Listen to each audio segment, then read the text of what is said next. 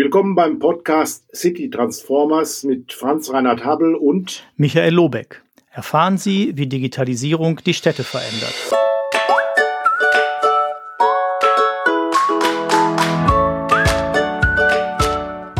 Ich darf alle Zuhörerinnen und Zuhörer der Episode City Transformers begrüßen und freue mich, dass wir wieder einige Minuten zusammen verbringen, um uns auszutauschen über aktuelle Ereignisse im Bereich der Digitalisierung, gerade mit Blick auf die Verwaltung und die Politik. Wir, das sind Franz Reinhard Habbel und Michael Lobeck. Ja, äh, Franz Reinhard, jetzt bei unserer sechsten Episode, was, was fangen wir mal an damit, was gibt's denn Aktuelles, was gibt's Neues? Ja, es gibt ein paar Neuigkeiten. Wir werden sicherlich nicht nur eine Sache aufgreifen, sondern auch noch zwei, drei andere. Äh, was ich zunächst nennen möchte, wäre die Entscheidung des IT-Planungsrates.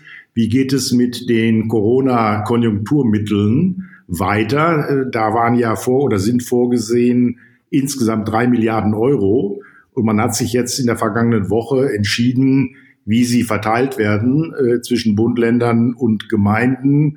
Äh, die Frage war und ist ja auch immer wieder umstritten, weil der Bund ja keine direkten Geldleistungen äh, eben verfassungsrechtlich auch äh, Kommunen verfügbar machen kann.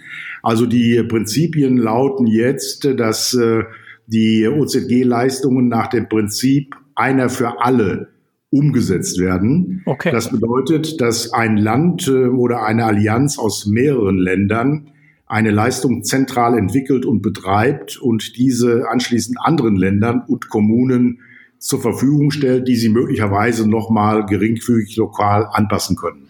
Oh, das klingt ja also geradezu vernünftig und pragmatisch, würde ich sagen. Das klingt vernünftig und pragmatisch, hat ja auch viele Skaleneffekte, wobei äh, nochmal äh, in der weiteren Beschlussfassung sechs Prinzipien zugrunde gelegt werden. Ich nenne sie mal, äh, nach denen die ganzen Arbeiten im OZG laufen und auch finanziert werden sollen. Das sind die Prinzipien Relevanz, mhm.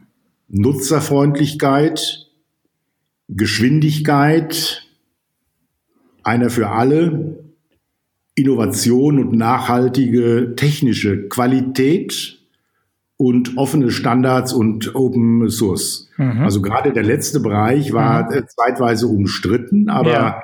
Damit setzt natürlich auch die Regierung, die Bundesregierung ein Signal, beim Thema Modernisierung der Verwaltung sich stärker auf offene Standards und Open Source Software auch zu konzentrieren.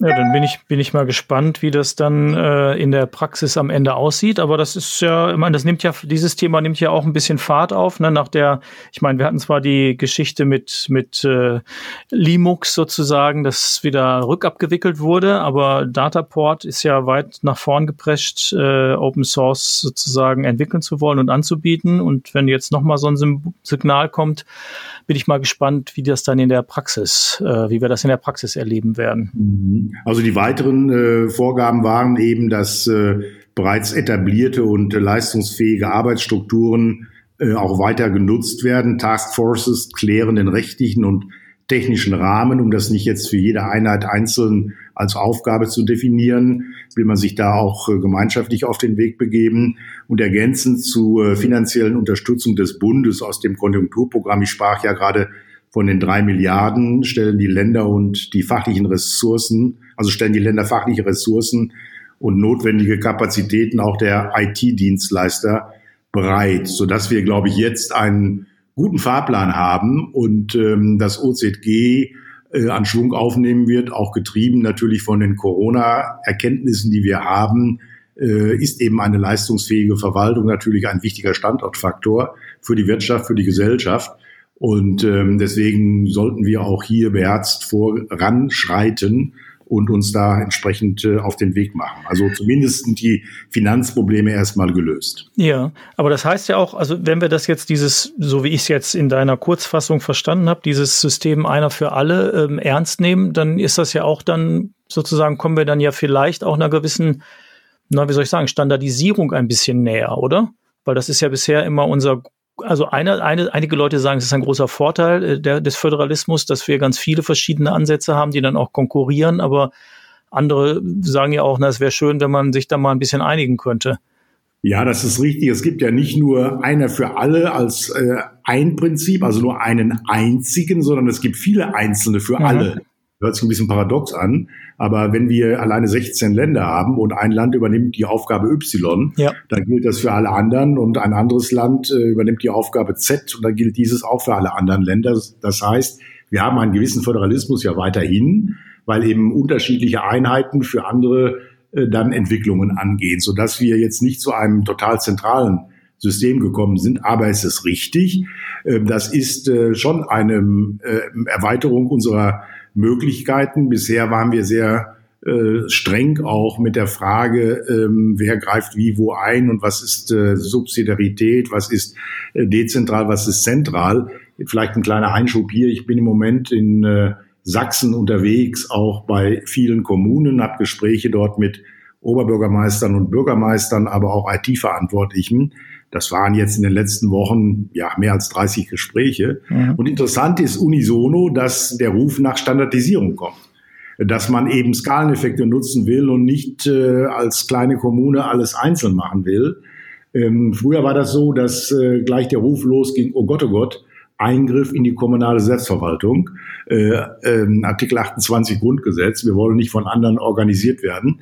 Das hat abgenommen, weil die Digitalisierung doch ein starkes äh, Organisationsmittel ist und man das äh, auch äh, jetzt stärker erkennt und eben diesen Nutzen auch von Vernetzung und von Skaleneffekten, glaube ich, einsieht und als notwendig erachtet und insoweit auch von der Basis her der Wunsch nach gemeinsamer Arbeit äh, im Team für alle, äh, glaube ich, Schwung gewinnt. Das finde ich gut. Ja, das finde ich klingt auch nochmal ganz interessant. Ich erinnere mich, dass das damals äh, im T-City-Projekt in Friedrichshafen, das muss irgendwie 2000, keine Ahnung, acht oder zehn gewesen sein. Da war es noch ein sehr großes Problem, dass, äh, das weiß ich, dass damals die Deutsche Telekom darüber stöhnte, dass irgendwie sie den Eindruck hätte, dass es mehr äh, verschiedene Softwareanwendungen als Gemeinden gäbe, so ungefähr, also für einzelne Fragestellungen.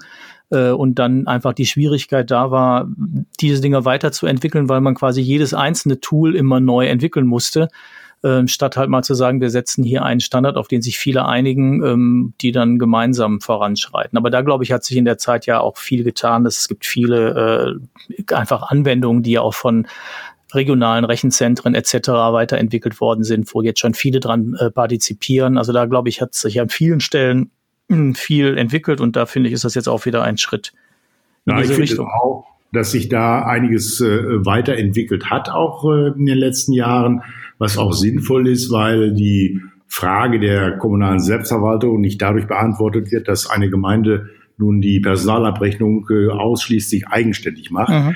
ähm, sondern äh, auch äh, mit anderen Partnern zusammen, mit anderen Gemeinden im Sinne von interkommunaler Zusammenarbeit, aber auch auf anderem Wege mit privaten Dienstleistern solche Dinge organisieren kann.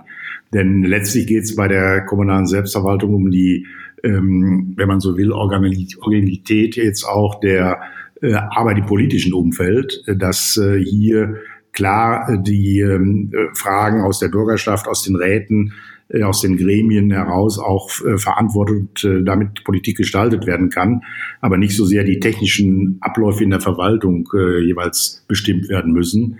Ähm, da ist eben diese Differenzierung zwischen Politik und Verwaltung, glaube ich, auch äh, sinnvoll gelungen jetzt in den letzten Jahren. Ja, Du hattest äh, vorhin noch irgendwas, also als wir vorher drüber gesprochen haben, noch was erzählt vom E-Government-Wettbewerb. Ja, wenn äh, unsere Zuhörerinnen und Zuhörer diesen Podcast hören, sind bereits die äh, Auszeichnungen für den 19. E-Government-Wettbewerb in ähm, Berlin vergeben worden.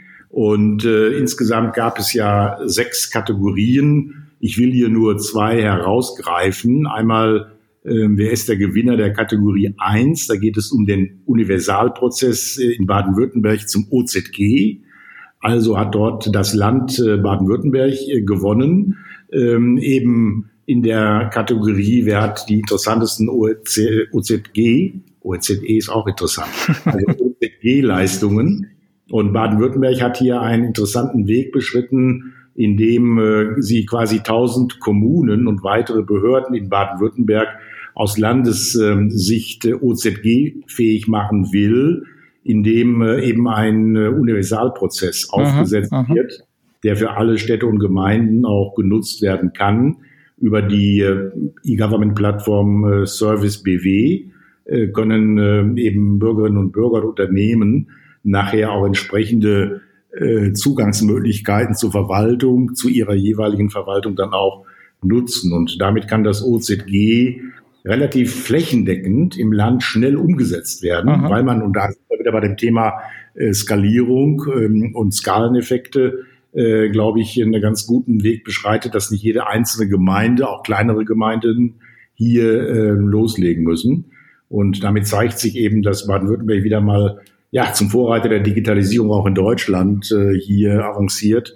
Und ähm, deswegen hatte die Jury entschieden, auch quasi in dieser Kategorie OZG das Land Baden-Württemberg auf die erste Stelle zu setzen. Mhm. Bei der Kategorie Modernisierung, ähm, darüber haben wir aber auch schon gesprochen, hat das Startup äh, Bauhof Stadt Herrenberg in der Nähe von Stuttgart gewonnen. Oh, das freut mich, weil die hatten ja damals, als ich mir das anschaute, einen der wenigen Beiträge, äh, wo sozusagen in deren Video auch Menschen auftauchten, die ganz normale Sachen besprochen haben. Genau, ähm, das ist auch sehr interessant, weil hier eine Abteilung eigenständig auch ja modernisiert und gerade in der Frage der Organisation auch sich neu aufstellt, indem jetzt nicht mehr das hierarchische Prinzip hier der Amtsleiter, dort der Mitarbeiter äh, praktiziert wird, sondern auch äh, Mitarbeiter zu äh, Teamleitern werden, indem man sich selber organisiert und äh, die Abläufe im Bauhof im äh, Wochenrhythmus äh, so verantwortet, dass jeweils eine Person quasi das Management übernimmt und alle anderen dieser Personen dann auch im weitesten Sinne folgen und in der Woche drauf ist es ein anderer Mitarbeiter. Das heißt, man hat hier ein gleichberechtigtes Team geschaffen, mhm. was extrem die Bereitschaft, sich zu engagieren, bei den Mitarbeiterinnen und Mitarbeitern auch äh, verstärkt hat, weil man eng mit der Personalabteilung der Stadt zusammenarbeitet, hier auch zum Vorbild geworden ist, ähm, eben für andere Abteilungen und Ämter in der Stadt äh, eine gute Performance auch ähm, nach außen praktiziert, die von den Bürgerinnen und Bürgern ähm, geht ja auch um äh, Bauarbeiten, die sichtbar werden, wie Gartenarbeiten und so weiter, auch entsprechend wahrgenommen werden. Und äh, ich glaube, das ist ein, eine sehr spannende Pflanze im Organisationssystem der deutschen Verwaltung, hier ähm, einfach auch mal einen neuen Weg zu gehen, der von unten ja hier mit äh, gestartet wurde. Und in dem Zusammenhang vielleicht noch ein Satz. Ich habe das auch erlebt bei vielen weiteren Besuchen in Gemeinden. Die Bauhofabteilung ist eine der kreativsten Abteilungen mhm. Äh, in den Verwaltungen. Ich habe mich dann gefragt, warum. ich glaube, ein, vielleicht siehst du das ähnlich, ein Grund kann sein, weil sie eh schon mit Technik äh, in ihrer täglichen Arbeit zu tun haben. Diese Technik sich teilweise auch schon ja im Digitalen zeigt und deswegen vielleicht die Frage auch ähm, Organisationsformen und äh, Einsätze von Technologien in der Verwaltung damit irgendwie beschleunigt. Ich weiß nicht, ob das der Grund ist. Ja, das kann natürlich sein. Ne? Finde ich jetzt auch, finde ich plausibel oder weil die sonst, ich habe keine Ahnung, ja auch oft einfach Probleme direkt vor Ort lösen müssen und äh, natürlich in so einem Problemlösungsmodus oft unterwegs sind. Ne? Also jetzt neben Standardaufgaben, die die sicher auch haben, aber ich glaube, immer wieder gibt's ja auch äh, genau die, die Heranforderung, hier funktioniert was nicht, lasst euch mal schnell was einfallen. So, ne? Ja, die Frage ist ja, wie kriegen wir jetzt diesen Schwung, der da entsteht? Äh, übrigens äh, hat äh, der Bauhof auch eine eigene Facebook-Seite mhm. und twittert eigenständig, was auch interessant ist in einer mittelgroßen Verwaltung, sehr erfolgreich sogar. Wie kriegen wir diese Ideen und das Neue, was dort entsteht, in andere Verwaltungen deutschlandweit hinein? Das ist eine Frage, die man sich wirklich stellen muss. Da haben wir, glaube ich, noch einen großen Nachholbedarf. Naja, vielleicht hilft dabei ja auch ein bisschen ähm, das, das, worüber wir heute insgesamt sprechen wollten, nämlich über das, äh, den äh, BMI Smart City Wettbewerb, ähm, der ja jetzt, wovor, ich weiß nicht, einer Woche ungefähr, die Gewinner der zweiten Staffel verkündet worden sind. 32 ähm, Städte, Gemeinden, Landkreise, ähm, Kooperationen von Kommunen und von Landkreisen miteinander. Ähm, 86 hatten sich beworben und 32 sind es geworden. Ähm, da ist ja jetzt nochmal wieder richtig viel Geld im Spiel. Ich weiß jetzt nicht genau, konnte jetzt nicht auf die Schnelle nicht rausfinden, wie viel die insgesamt bekommen haben, aber ich meine, beim letzten Mal gab es immer mal so Fördersummen durchaus von bis zu 15 Millionen Euro. Ähm, da ist jetzt schon richtig viel Geld unterwegs, würde ich sagen. Und vielleicht führt das ja auch zu Innovation. Also jetzt muss es nicht immer viel Geld, aber ähm sind ja 350 Millionen nochmal aus Konjunktur äh, Corona-Mitteln ähm, dazugeflossen.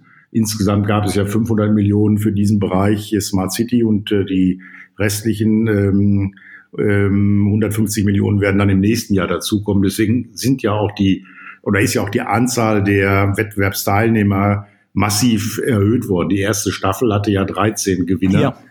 und jetzt äh, haben wir 32. Also wir sind jetzt schon bei insgesamt dann äh, 45, 32, 45. 45. Mhm, genau. Und ähm, deswegen vielleicht noch, bevor wir da in die Details gehen, nochmal eine Vorbemerkung auch, äh, um mal so perspektivisch die Dinge zu betrachten. Der Bund pumpt ja quasi 1,2 Milliarden insgesamt durch dieses Projekt in die Smart City Bewegung und Entwicklung ähm, in Kommunen. Das werden vielleicht am Ende, wenn äh, alle ähm, äh, Staffeln durch sind, ähm, vielleicht ich weiß es nicht, 200 Städte sein, mhm. Landkreise und Gemeinden, vielleicht auch ein bisschen mehr, äh, wäre jetzt Spekulation. Das heißt, wir haben eine massive Aufrüstung in diesen 200 äh, kommunalen Einheiten.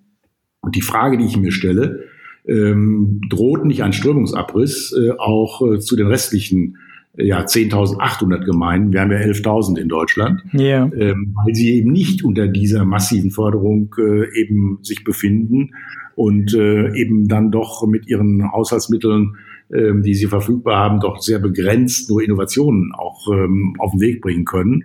Das ist das eine. Also die Frage stellt sich, wie gelingt es uns, dieses Wissen, mhm. was sich jetzt dort akkumuliert in diesen Projekten, und ähm, auch in der ersten Staffel zeigt sich ja, dass das extrem viel ist, extrem tiefes Wissen ist. Ja. Wie kann man dieses quasi auch für alle anderen Städte und Gemeinden dann auch verfügbar machen, damit es eben nicht zu einem solchen Strömungsabriss kommt. Ähm, das ist, glaube ich, eine, eine ganz entscheidende Frage jetzt auch an die Konzeptionäre von Wettbewerben. Wie gelingt es uns da besser auch äh, in die Fläche, also wie können wir das besser diffundieren lassen, was wir dort erarbeiten. Ich meine, ein Versuch scheint ja das BMI gerade zu machen. Ne? Es gab, hast du auch gesehen, die Ausschreibung für eine, ich glaube, sie heißt Koordinierungs- und Transferstelle, äh, die genau, also einerseits unter, also innerhalb dieses Kreises der Smart Cities sicherlich Austausch nochmal erzeugen soll, also der Geförderten, aber eben auch genau diesen Transfer ermöglichen soll, um genau die Erkenntnisse ähm, ins Land zu tragen. Da hat das BMI diese Stelle ausgeschrieben mit der für mich völlig unvorstellbar großen Budgetsumme von 54 Millionen Euro.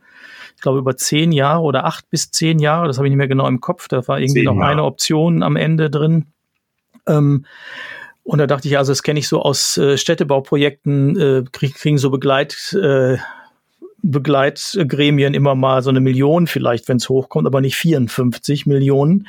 Ähm, also da sieht man schon, dass da offensichtlich gewünscht ist, dass ein bisschen mehr passiert, auch in Richtung Transfer. Und ich finde das andere, was du gerade angesprochen hast, ähm, bei den äh, deinen Erfahrungen aus den sächsischen Städten und Gemeinden oder eben auch bei, der, ich sag mal, der Logik, äh, wie OZG umgesetzt werden soll, dass wir vielleicht ja tatsächlich mal schaffen, dass dann Dinge produziert werden, die die anderen auch einfach adaptieren können. Also zumindest jetzt erstmal in einer, in so einem Basissetting, ne? Auch wenn ich immer den Eindruck habe, dass man schon, wenn man Smart City ernst nimmt, das auch sehr individuell gestalten muss und auch mit, insbesondere mit den Akteuren vor Ort natürlich besprechen muss. Und das ist natürlich auch was, was Ressourcen kostet. Aber wenn man schon mal schafft, die, ich sag mal, die Technik mh, halbwegs zumindestens als Angebot zu standardisieren ähm, und auch dann Erfahrungen weiterzugeben, vielleicht über so eine Transferstelle. Also wäre da jetzt mein Anspruch, wenn da schon so viel Geld reinfließt, dass das auch funktioniert,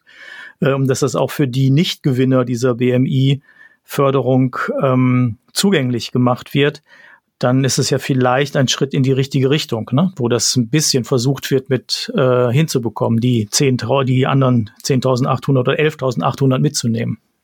Also mich hat das auch positiv überrascht, dass äh, quasi 54 Millionen Euro in die Hand genommen werden. Da muss man wissen, für zehn Jahre bedeutet das pro Jahr etwa fünf Millionen. Dann ist die Summe schon wieder ein bisschen äh, überschaubarer, äh, vor allen Dingen von dem Hintergrund auch äh, mit äh, neuen Methoden der Kommunikation und der Unterstützung auch dieses Wissen dann auch zu transformieren oder zu transportieren, ähm, jetzt in andere Städte und Gemeinden hinein. Wobei ich äh, mir die Frage stelle, gelingt es uns quasi auch gleichzeitig neue Entwicklungen der Organisation damit äh, auch äh, auszulösen in ja, allen Städten in Deutschland. Und meine Sorge ist, dass wir im Prinzip ein bestehendes System, was wir vor Augen haben, äh, in gewisser Weise digital aufrüsten, äh, aber äh, nicht erkennen, dass mit dieser digitalen Ausrüstung, Aufrüstung möglicherweise das System auch völlig grundsätzlich verändert werden kann. Ich nenne mal ein Beispiel, was mir mhm. auch aufgefallen ist jetzt bei vielen Gesprächen mit Bürgermeistern. Ähm, die E-Akte, wenn wir dann über die E-Akte reden, dann denkt man quasi im Sinne einer Akte äh, aus Papier mit einem Aktendeckel, ja. die jetzt quasi digitalisiert werden muss. Wenn man das wirklich ernst nimmt, dann wird man zur Erkenntnis kommen, dass eine E-Akte äh, im eigentlichen Sinne nicht ein Abbild einer Papierakte sein wird, sondern letztlich ein System, ein Baukasten, wo Daten organisiert, gesichert, gespeichert, verwaltet, genutzt werden können. Mhm diese Akte hat eine andere Konsistenz als jetzt äh, eine Papierakte mit acht Seiten, die hintereinander abgeheftet sind, sondern diese Kapsel an Informationen, die äh, natürlich auch wirken kann in die Zukunft hinein, die ich für viele Bereiche auch wieder nutzen kann. Also nehmen wir mal die E-Akte eines Bebauungsplans, der dann auch diese Daten haben natürlich Einfluss auf die einzelne Baugenehmigung auch wiederum nachher äh, in der Verordnung. Also dieses neue Gefüge einer, einer Datenkapsel insgesamt, ähm, das auch aufzugreifen und zu sagen, das könnte eine moderne neue Organisationsstruktur bedeuten für uns. Das wird mir im Moment zu wenig gesehen. Und ist natürlich eine einzelne Gemeinde da auch überfordert, das ist völlig richtig. Aber wir bräuchten jemanden, der quasi vielleicht sogar auch einen Auftrag an die Verwaltungswissenschaftler, äh, mal sich die Frage zu stellen, wie kann denn unter legitimatorischen, demokratischen und rechtssicheren, äh, aber auch datensicheren Aspekten eine neue E-Akte im eigentlichen Sinne der Datenverwertung äh, und mhm. Speicherung aussehen. Damit bin ich bei einer völlig anderen Organisationsform. Da bin ich bei Clouds und wo auch immer ähm, und auch einer völlig neuen Ablage. Und diese Innovationsentwicklung sozusagen aus den Möglichkeiten der Digitalisierung heraus, das scheint mir bisher wenig im Vordergrund zu stehen. Ich weiß jedenfalls nicht, wer sich mit einer solchen Weiterentwicklung, also der neuen Systeme, das kann man ja am Autobeispiel auch deutlich machen. Also irgendwann wird das Auto ein anderes Gefäß sein als äh, ein Gefährt mit vier Sitzen und einem Lenkrad. Möglicherweise wird es äh, äh, ein Raum sein wie ein Besprechungsraum, wo ich mich reinsetze und dann von A nach B transportiert werde, mit anderen äh, Möglichkeiten der äh, Nutzung während dieser Zeit auch. Also ich will sagen, wie gelingt es uns jetzt, diese das sind ja disruptive Ansätze, die ich hier gerade schildere. Wie gelingt die es uns auch nebenbei, sage ich jetzt mal, by the way, mit zu betrachten, ohne uns jetzt darin ausschließlich zu verlieren? Denn dann würden wir in den Grundannahmen, die wir ändern müssten, ja auch nicht weiterkommen. Ja, ich meine, ich finde das ganz interessant, dass also gerade an dem Beispiel der E-Akte, wie du das beschreibst, weil also da muss ich gestehen, dass mir bisher auch dieser Link noch fehlt. Also ich bin gar nicht sicher, dass es den noch nicht gibt und dass nicht viele schlaue Leute schon drüber nachdenken, aber bisher ist er mir eben genau, wie du sagst, auch noch nicht begegnet, wie man diesem ähm, diesem neuen Umgang mit Daten, also was ich kenne dann so Begriffe wie Data Lake und Big Data und Urban Data Hub und all diese Dinge, wo man dann versucht zu sagen, wir haben eine strukturierte Datensammlung, die vielleicht in dem ersten Schritt die, die Verwaltungsdaten nimmt und äh, so strukturiert, dass äh, auch die Einheit A finde, was rausfindet, wenn die Einheit B es weiß.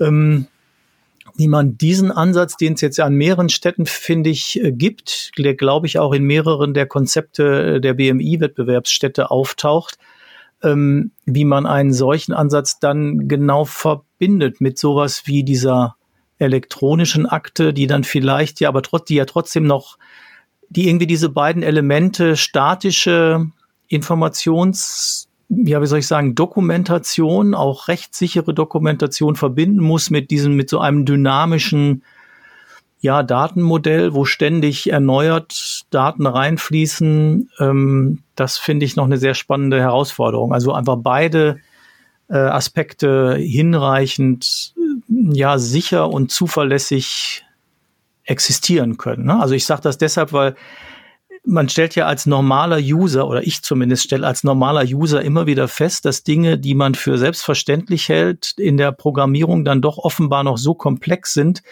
dass die dann doch nicht funktionieren. Also ich nutze mit meiner Frau gemeinsam einen elektronischen Kalender und äh, sie hat jetzt einen Termin unserer Tochter eingetragen, einen regelmäßigen, und dann aber festgestellt, dass sie den in einer falschen Art und Weise eingetragen hat. Also sag mal so, dass das System es nicht versteht und dann hat sie diesen regelmäßigen Termin verändert. Also einzelne davon. Bei ihrem Kalender ist die Änderung auch sichtbar. In meinem aber nicht. Ich sehe sozusagen den ursprünglichen Eintrag.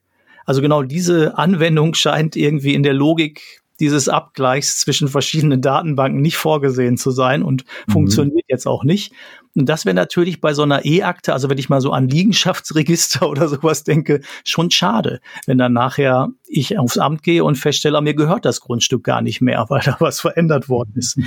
Ähm, Ne, also da glaube ich, ist tatsächlich, das ist nicht trivial, das ist äh, sehr komplex und es ist eben auch tatsächlich im, im Detail dann komplexer, als man vielleicht als User sich so vorstellt, wenn man sonst nur bei irgendeinem Online-Händler irgendwelche Dinge klickt und die dann tatsächlich zwei Tage später bei einem vor der Haustür liegen. Also das ist äh, in der Tat sehr komplex, was wir ja auch gerade diskutieren. Ähm, deswegen wünsche ich mir, dass eine Transferstelle, wenn sie dann eingerichtet wird, möglicherweise auch diesen Bereich sich als Aufgabe nimmt und ein Teil auch der ähm, Arbeiten, auch des Personals eben auf diesem Level auch denken lässt, sage ich mal. Ähm, was bedeutet das äh, für die äh, Aufbau-Ablauf-Organisation einer Verwaltung im rechtsstaatlichen Sinne?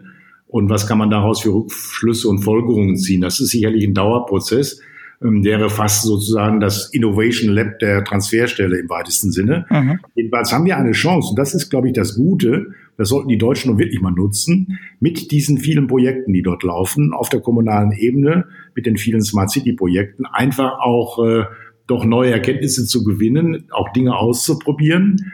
Der Wettbewerb ist ja so angelegt, dass auch Fehler gemacht werden äh, dürfen und sollen, um daraus zu lernen dass wir hier eben äh, auch, glaube ich, Erkenntnisse gewinnen können, die uns insgesamt weiterbringen. Zwar vielleicht nicht innerhalb der nächsten Wochen, aber wenn man mal einen Zeitraum von drei, vier Jahren auch betrachtet, daraus einen starken Nutzen ziehen kann. Ich gehe sogar noch einen Schritt weiter. Ich, ähm, das sage ich auch öffentlich, wir sind ja auch hier öffentlich, dass dieses Projekt, was der Bund aufgelegt hat mit dem BMI über diese eine Milliarde, ähm, noch in 30 Jahren zitiert werden wird als eine äh, wichtige Weggabelung bei der Modernisierung der deutschen Verwaltung.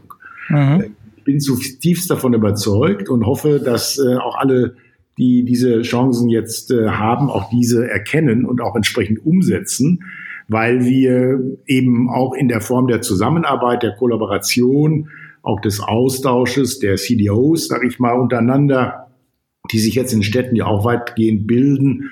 Ich habe jetzt gerade ähm, eingeladen äh, für eine CDO-Konferenz äh, im Rahmen des Creative Bureaucracy Festival 2020 äh, am 30. September eine virtuelle Veranstaltung und habe, äh, glaube ich, das richtig in Erinnerung habe, 20, 22 CDOs angeschrieben. Mhm. Ich bekomme keine einzige Abmeldung. Die wollen alle mitmachen. Ja, wunderbar. Ähm, das ist ein, ein interessantes Ergebnis, weil einfach offenbar auch äh, jetzt ähm, Personen in den Verwaltungen ähm, äh, anfangen, beziehungsweise ihre Aufgaben darin sehen, diese äh, Digitalisierungsprozesse weiter voranzutreiben, strategisch zu arbeiten, sich entsprechend aufzustellen. Und deswegen glaube ich, ist dieses Projekt des BMI eine ganz zentrale, wichtige Leitentscheidung gewesen der jetzigen Bundesregierung.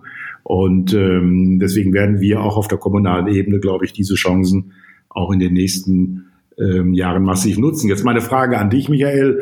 Ähm, 32 sind ausgewählt worden. Bist du mit der Auswahl zufrieden insgesamt, wenn du mal die äh, Namen dir ähm, Revue passieren lässt oder an dir vorbeilaufen lässt? Ja, grundsätzlich erstmal schon. Ich, also jetzt, das ist natürlich bei dem einen oder anderen, ich kenne natürlich jetzt auf gar keinen Fall irgendwie auch nur den Großteil davon, aber bei Einzelnen halt so ein bisschen. Bei einigen fragt man sich manchmal, ich werde jetzt da lieber keine Namen nennen, wo man sich fragt, aber bei anderen ist das jetzt Darmstadt dabei, es wundert mich nicht. Ich finde, die haben den Bitkom-Wettbewerb ja schon gewonnen. Ähm, und äh, Freiburg kann ich mir auch gut vorstellen. Spannend fand ich den Ansatz, weiß ich nicht, ob du da mehr drüber weißt, diese Kombination von Hamburg mit Leipzig und München. Das fand ich, also da habe ich noch nicht äh, recherchiert, wie die, äh, wie die sich gemeinsam äh, da auf den Weg machen. Aber das fand ich eine sehr, äh, also spannende und auch mal innovative ähm, Kooperation. Jetzt nicht immer nur die Nachbargemeinde dazu zu nehmen sozusagen, sondern wirklich mal ähm, sich so auf den Weg zu machen. Schön finde ich das halt auch wieder, das finde ich bei dem Wettbewerb eh positiv, also wirklich die Breite, finde ich, der deutschen Kommunen ähm, im Blick ist, ne? dass man sich jetzt nicht fokussiert auf die größten oder, sondern dass man wirklich auch äh, Landkreise nimmt mit innovativen Ideen und die vorantreibt oder eben auch Kommunen mit Umlandkreisen und sowas. Das finde ich schon eine, also eine gute Breite. Und hast du was davon gehört, was Hamburg mit Leipzig und München macht oder? Nein. Haben wir jetzt vorher nicht drüber gesprochen, darum. Nein, das ist eine echte Frage. Ich habe das nicht gehört bisher und versuche dem auch jetzt mal nachzugehen. Ähm, übrigens hat Hamburg ja auch äh, bei dem äh, 19. E-Government-Wettbewerb, ich sprach ja, oder wir sprachen eben darüber, auch im Bereich der ähm, Strategien äh, quasi gewonnen für die Digitalstrategie der Stadt Hamburg. Äh, zeigt also, dass da in Hamburg auch schon, das kenne ich ja seit vielen Jahren ja. auch, in vielen Sektoren auch führend ist insgesamt. Aber hier gibt's ja, geht's ja um eine neue Achsenbildung zwischen, wenn man so will, äh, Hamburg, äh, Leipzig und äh, München. Man könnte auch ein Dreieck drauflegen. Mhm. So eine äh, neue Achsenbildung. Und interessant wird es sein, eben diese Frage der äh, der, der Zusammenarbeit. Jetzt es ist ja noch eine gewisse interkommunale Zusammenarbeit, weil Hamburg ist ja auch Kommune, nicht nur Land. Ja. Aber Leipzig ist Kommune und München ist Kommune, dass diese interkommunale Zusammenarbeit ja eine andere räumliche äh, Dimension haben wird. Bisher haben wir ja immer unter interkommunaler Zusammenarbeit den Nachbarn verstanden. Also oder den Nachbarn des Nachbarn, das war es aber auch schon. Ja, ja. Und jetzt haben wir auf einmal eine Entfernung, äh, ich glaube München, Hamburg, so 750 Kilometer wird das etwa sein, ähm, die eben räumlich wesentlich äh, gespreizter ist gilt auch zwischen Leipzig, München und München, Hamburg. Möglicherweise kann hier etwas ausprobiert werden, wie Raum überwunden werden kann, wie es eigentlich völlig gleich ist, ob es sich um die äh, Stadt Ismaning handelt, äh, in der Nähe von München oder Augsburg, oder eben um äh, Malmö, Stockholm oder Hamburg, die eben weiter weg sind in der Form der Kollaboration und Zusammenarbeit. Also auszuprobieren, dass auch Einheiten, kommt hinzu aus verschiedenen Bundesländern, auch hier äh, auf der kommunalen Ebene zusammenarbeiten, halte ich für wahnsinnig spannend. Daraus Erkenntnisse auch für alle anderen zu ziehen, diesen Begriff der interkommunalen Zusammenarbeit auszudehnen. Also über den Nachbarn hinaus äh, weiter auszudehnen. Zunächst mal sicherlich im deutschen Umfeld, aber auch das ist nicht ausgeschlossen, vielleicht darüber hinaus auch, weil Kommunen ja vielfach ein gleiches Aufgabensetting haben, ähm, auch mit unterschiedlichen Akzentuierungen, weil eben jeweils die Stadt sich auch profiliert als Wirtschaftsstadt, als Bildungsstadt etc. Aber von der Grundsubstanz her sind die Themen identisch. Ähm, auch das Gemeinwesen zu stärken und so weiter. Und daraus eben Allianzen zu bilden, auch zwischen Hamburg und München, das kann ich mir schon gut vorstellen. Und äh, wenn da zwei potente Städte zusammenkommen und clever an die Dinge rangehen, kann da noch äh, sehr viel mehr rauskommen. Ja, ja, ich meine, im Kern wollen die halt auch so ein, äh, also das, das ist das, was ich weiß, so ein ähm, quasi so eine Art Urban Data Hub, die nennen das irgendwie anders, wir haben das genannt, die wollen digitale Zwillinge erstellen quasi von den Städten, also auch einen großen äh, strukturierten Datensatz, mehr oder weniger ein interaktives 3D-Stadtmodell, ähm, um die dann auch mit den drei Kommunen quasi zusammenzuführen, zu vergleichen und sowas. Aber das ist ja erstmal, also der, wie soll ich denn sagen, den, wie heißt es so schön, die den Wunsch höre ich wohl, aber ich bin noch nicht ganz sicher, ob es klappt. Ähm, und sie wollen auch das halt öffnen, jetzt nicht nur für, ähm, äh, für die Kommunen selber, sondern für, also auch für Dritte, die dann mit dieser Stadtdatenplattform arbeiten können. Also das finde ich schon eine, also eine sehr spannende Geschichte. Vor allen Dingen, wenn sie die eben tatsächlich mit diesen drei Kommunen hinbekommen. Da bin ich mal sehr gespannt, wie das klappt. Und das ist tatsächlich ja auch nochmal innovativ, finde ich, das jetzt nicht nur für eine Kommune zu machen, sondern das für alle zu machen. Ich meine, die grundsätzliche Idee, die gibt's schon lange. Ich erinnere mich da auch wieder, jetzt, äh, bevor ich jetzt zu sehr abschweife in die Historie, aber auch wieder an den Smart City Wettbewerb, wo damals schon die Stadt Arnsberg, die sich eingebracht hatte, kein 3D-Stadtmodell eingebracht hat, sondern die wollten ein 4D-Stadtmodell entwickeln. Also die wollten quasi von vornherein sagen, wir machen diesen digitalen Zwilling und bauen den aber auch so auf, dass wir ein ständiges Archiv haben. Also wir können auch quasi eine Zeitreise durchspielen und wir können eben Zukunftsszenarien bauen in diesem 4D-Stadtmodell, sodass man nicht nur da durchspaziert durch die Stadt und alle möglichen Informationen verfügbar hat, sondern auch noch sagen kann, okay, wie sah es denn hier vor zehn Jahren aus und welche Daten waren denn vor zehn Jahren da? Das sind sicher, finde ich, erstmal sehr spannende Zugänge dazu. Wie ist es denn mit der, mit der ersten Staffel? Du selbst begleitest ja die Gemeinde, äh, Entschuldigung, Stadt Haßfurt. Stadt, die Stadt Haßfurt. Die ja. Stadt Haßfurt. Ähm, wie geht's voran? Gut, wir sind ja ein bisschen zurückgeworfen worden, auch ja. jetzt was ähm, Bürgerbeteiligung äh, im Live-Format betrifft.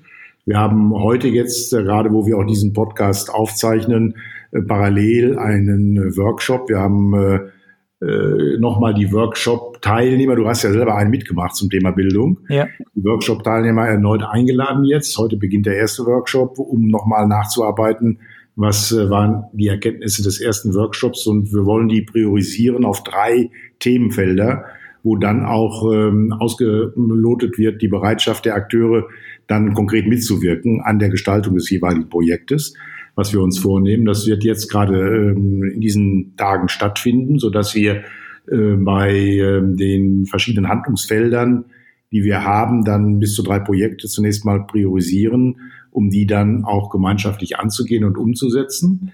Ähm, das Zweite ist, dass wir jetzt äh, gerade planen, die ähm, Bürgerbeteiligung äh, wieder zu aktivieren im Sinne von, dass es vielleicht doch zu Präsenzveranstaltungen kommen kann. Mhm. Wir planen aber gleichzeitig auch äh, eben die virtuelle Variante, indem wir nochmal zu virtuellen Bürgerversammlungen einladen. Ähm, wir werden auch entsprechende Tools einsetzen im Vorfeld, wo sich äh, dann Gruppen oder Personen beteiligen können, auch während der Zeit, ähm, die jetzt äh, ansteht, auch einzelne Vorschläge machen können, um einfach eine starke Mitwirkung auch ähm, äh, zu praktizieren. Das war ja unser Ziel, auch neben der Nachhaltigkeit, das Thema Beteiligung der Bürger an den Veränderungsprozessen äh, in den Vordergrund zu stellen. Und ja.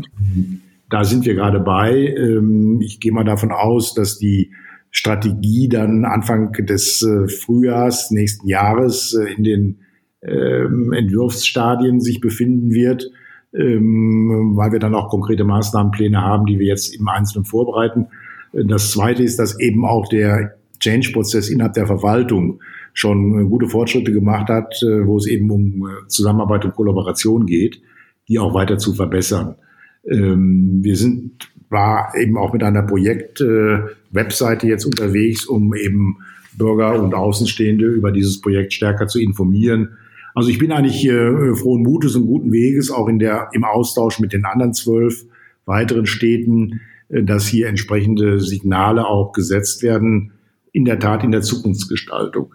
Ähm, für mich ist das insofern auch spannend, jetzt nicht nur was Hassfood betrifft, sondern was wir eben gesagt haben, äh, auch mit den äh, Smart City Wettbewerben generell.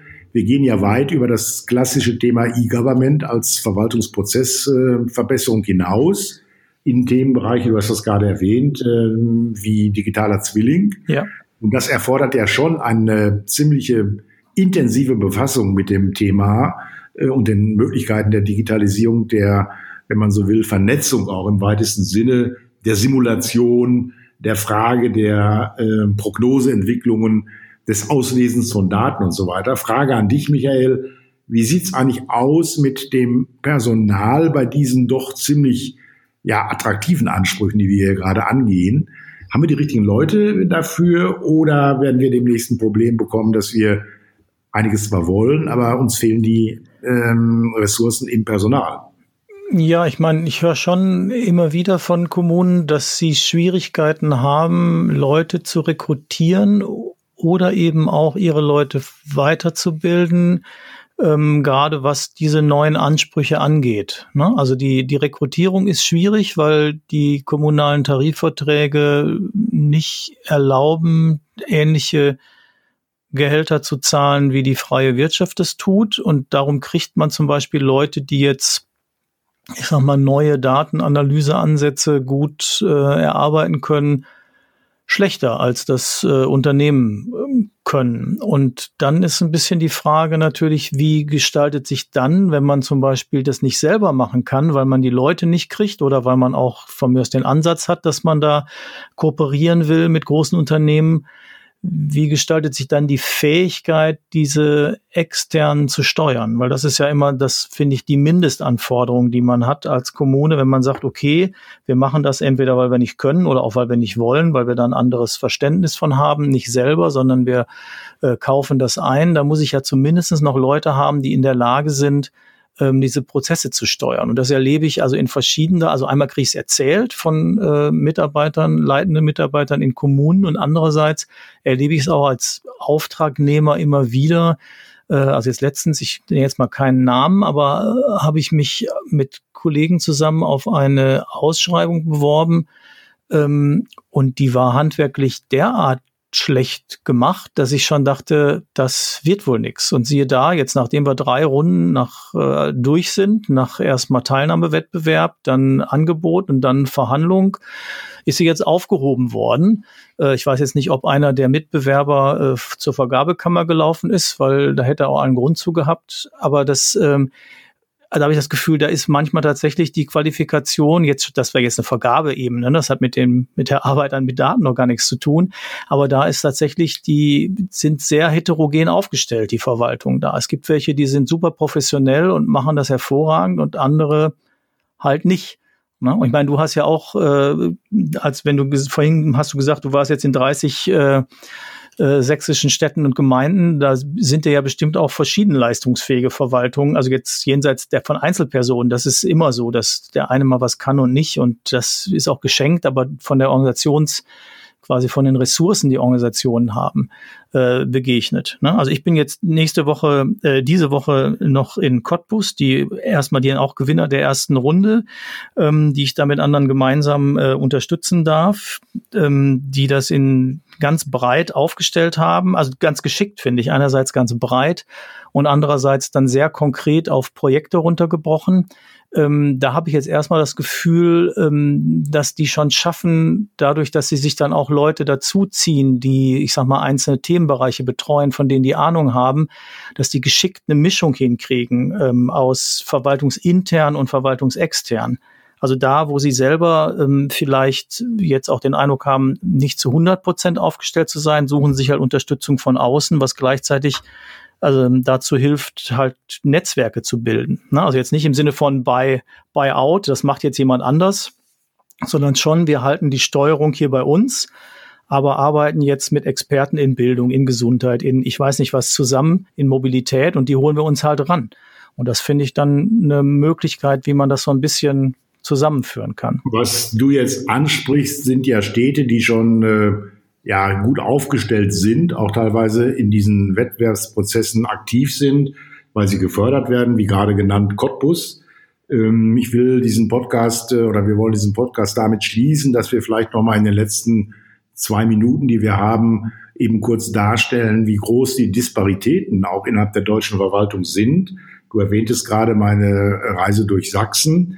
Und äh, wenn ich an die Stadt Chemnitz denke, ich habe gerade noch mal nachgeschaut, mit 3700 ähm, Mitarbeitern. Ja. Dort Gegensätze die Stadt Reben mit zwölf Mitarbeitern. Mhm. Ähm, dann kann man daran schon erkennen, dass es schwierig sein wird, überall ein gleiches, ähnliches äh, Niveau auch vorzuhalten, auch was Arbeitskapazitäten und Zeiten betrifft. Also die Frage ist, die müssen wir uns stellen, wie gehen wir mit diesen unterschiedlichen äh, Bereichen um. Das heißt nicht, dass wir da eine Neugliederung brauchen, das ist auch völlig fernab jeder ähm, Diskussion, aber gleichwohl eine andere Zusammenarbeit, in dem eben Dienste und Services auch von A nach B transportiert werden können und auch die kleineren Gemeinden partizipieren können an äh, Rechenmodellen, sage ich mal, die ihre 3D-Entwicklung äh, in der Fläche vielleicht darstellen, ohne dass sie selber äh, so etwas mit aufbauen müssen. Wir haben noch eine Minute. Das letzte Wort sollst du haben. Ich übergebe an dich mit vielleicht dem Hinweis, äh, auch äh, nochmal nach vorn zu schauen, welches Thema wir vielleicht in der nächsten Runde erörtern könnten. Ja, also ne, erstmal das, was du gerade nochmal gesagt hast, würde ich eben auch unterstützen. Es macht Sinn, sich da mehr auszutauschen und auch, dass die Großen von den Kleinen lernen und die Kleinen von den Großen. Äh, das finde ich sehr gut. Ähm, ich würde gerne tatsächlich in einer der nächsten Runden äh, mal schauen, äh, Du hast vorhin angesprochen, dass du bei deinem Creative äh, Bureaucracy Festival Beitrag äh, da äh, die CDOs eingesammelt hast dass wir vielleicht tatsächlich mal gucken, ob wir mal so ein Interview mit einem oder mehreren führen und schauen, einfach mal darstellen, was macht denn so ein CDO eigentlich den ganzen Tag? Ja, also was ist dessen Aufgabe und ist das halbwegs homogen? Oder ist das auch ein ganz breites Feld innerhalb der Republik? Wenn du da schon 20 beisammen hast, kannst du die ja schon mal fragen, ob die mit uns Interviews führen würden. Ansonsten nochmal an all unsere Zuhörer auch die, der Hinweis, wenn sie uns äh, ein Thema mitteilen wollen, was Sie besonders interessiert, dann schicken Sie uns eine E-Mail an info@hubble und lobeck.de. Äh, die erreicht uns beide und dann können wir darauf reagieren. Ansonsten von mir schon mal herzlichen Dank fürs Zuhören und bis zum nächsten Mal. Tschüss, Michael Lobeck. Ja, vielen Dank, dass Sie äh, bei uns geblieben sind bis zum Ende. Ich wünsche Ihnen alles Gute und ähm, auch äh, von meiner Seite ähm, eben der Hinweis, dass wir uns äh, weiter mit äh, aktuellen Themen beschäftigen werden. Es grüßt Sie herzlich, Ihr Franz Reinhard Happ.